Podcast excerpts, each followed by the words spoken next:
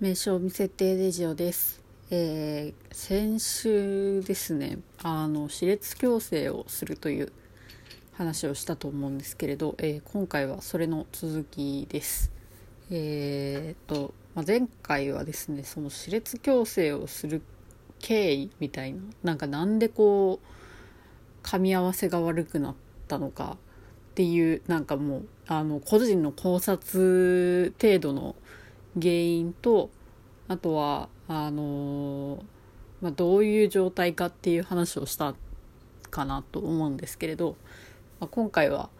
なんかまあそれのこう進捗じゃないですけれど、えー、今後どういう治療をしていくのかっていう話をしていこうかなと思ってます。で、えー、っと今月の、えー、下旬に、えー、抜歯とあとなんかえーと、上顎の装置をつけるっていうのをやるんですけれど、えー、抜歯がですねなんかこう歯列矯正を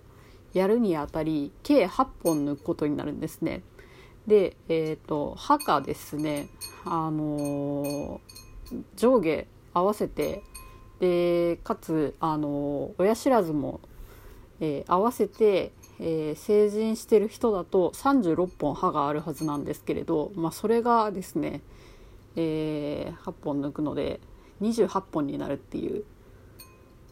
もうなんかそれがですね、えー、前回も話したんですけれど抜歯の工程にあの怯えて日々を暮らしていると。で、えーとまあ、その抜歯がですね下旬にあるんですね。で、えーと装置もあの、まあ、今回どんなものをつけるかっていうとメタル金属のあの一番こうスタンダードなあの何ですかね矯正器具をつけることにしました。あのなんか結構こうメタルの装置だとその結構目立つので嫌だっていう人とか気になってる人が結構多いと思うんですけれど私はですねこれ見た時にマリリン・マンソンみたいでかっこいいなと思ったんで、まあ、安いっていうのもあるんですけれど、まあ、なんかその他の装置よりも矯正でこう歯が動くスピードが速いっていう話を聞いたりですとかまあなんかねその先ほどのマリリン・マンソンといいますかあのーまあ、よく海外のラッパーの人とかもよくつけてるんですけれどメタルのマウスピースみたいでなんか面白いなと思ったんで あのこれをつけてみようかなと思いました。でえー、っとまあなんかそれをこうつける予約をしてあると。で、えー、その先週の話にもちょっと関わってくるんですけれどその歯列矯正で、えー、なんか何ですか意識が飛ぶレベルの麻酔を あのつけずにつけずにというか打たずにあの抜歯することにこう日々覚え怯えてるんですね。もうなぜかというともうあのその昔歯科医院でバイトしてた時に抜歯をしている光景を見て思った以上にダメージがでかかったからっていう なんかなんですかねこう情けないというかなんか歯科助手してたらもう本当にちょっとありえないぐらいの、ね、なんですけれど、まあ、そういうことがあったのであのなんですかねこう他の人よりもその抜歯の光景がこう鮮明にわかるんですね。なんか普通にこう治療されてる人って自分の歯の状態はわからないのでなんかどういう状況になってるかっていうのがわからないと分かりづらいと思うんですけれどそれをねこ結構直視してしまいなるほどなるほどなるほどはあっていう なんかねちょっと本当にどうしようもない状態になってしまったのでなんかもうそのここ数日も結構その記憶がですねフラッシュバックすることがちょっと多々あるんですよね。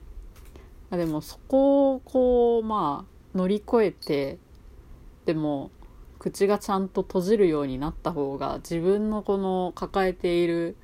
ストレスだったりあとはなんかこう気管支炎的なものとかなんかそういうものに対する症状がまあ、多少は和らぐんじゃないかとか、まあ、なんかいろいろこう噛み合わせがいい方が健康にいいみたいなのとかいろいろあると思うので、まあ、ちょっと腹をくくりたいなと思いつつ、えー、ただですね、まあ、やっぱり怖いんですよ。なんでもう本当にビビりまくってるのであの最近こう YouTube とかであの歯列矯正をやった人がなんかこうどういう感じだったかみたいななんかレポートといいますかあの自分の場合はこういう治療でこういうことをやりました。こういう時はなんかこんなことがありましたみたいなことを語ってくれる動画があるんでちょっとそれを見たりとかしてるんですね。で、えー、まあ、結構いろいろ見てでなんか抜歯またこうちょっといらん知識をあので 得てしまったんですけれどえー、抜歯をする時に痛くはないんですよ。もう麻酔してるんでそもそもなんか痛みは感じないんですけれど音がやばかったっていうバキって言うって言っててもうあーみたいな。なんかこう忘れかけてた解像度がちょっと上がってしまったようななんかこんな感じになってちょっとああとか思ったんですけれど、まあ、でもなんかなんですかねその歯が動くスピードがどれぐらいなもんかとかなんかわりかしなんですかね。こう動画を見ていてで、まあ、今後の治療のあのイメージがより具体的になったような気がするので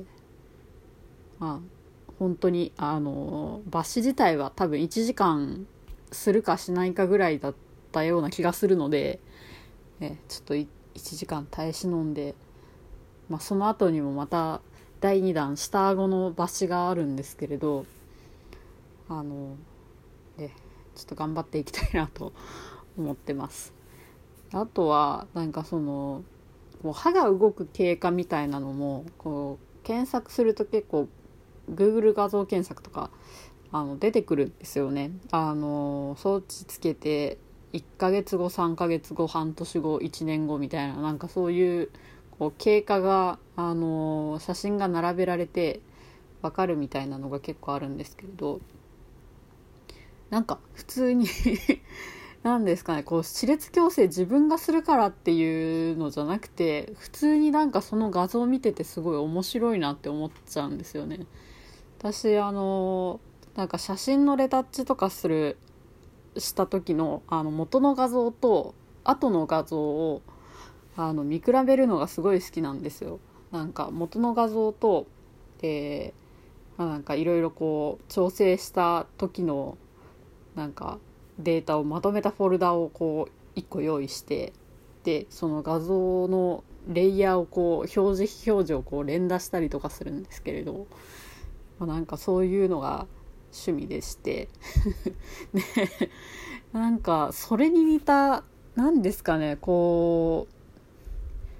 う物がだんだん綺麗になっていくこう過程を見るのが多分好きなんだと思うんですけれどなんかそういうこう変な欲が満たされるような気がしました。なんかあとはですねあの、まあ、似たような感じだと、まあ、デッサンする時とかもこうだんだんだんだんその何ですかねこう大まかに書いたものがだんだんだんだんこう細かく書き込まれていってでなんか解像度じゃないですけれど あのなんか見た目がどんどん変わっていったりとかする過程もなんか見てるのが好きだったりとかあとこう絵を描いてる時のこう何ですかねタイムプラス的な動画とかあったりすると思うんですけれどタイムラプス的な動画があったりとかすると思うんですけれどなんかちょっとそれを見てるような感覚にすごい近くてですねあこれがこうなるのかとかあこんだけ歯って動くんですねみたいなの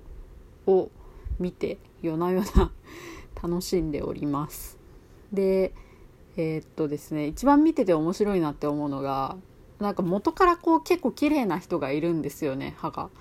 なんかこれ矯正そんなにしなくてもあんま変わらんのではと思ったりするものとかもあったりするんですけれどなんか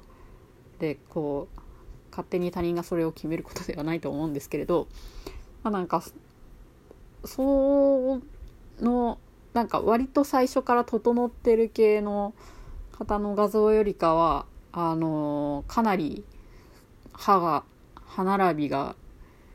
よろしくない方の、えー、なんですかね。こう歯がこうだんだんだんだん綺麗に整っていく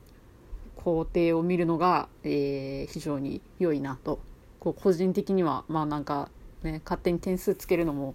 あれかもしれないんですけれど、えー、高評価みたいな感じで えー、ねなんかそういう画像を漁ったりとかもしています。だから自分の歯とかもちょっと写真撮って最終的に自負アニメとかにしてみようかなとか思ったりしてるんですけれどとりあえずそんな感じでまたちょっといろいろ進展したらお話ししていきたいなと思っています、えー、聞いてくださってありがとうございました。お疲れ様でした。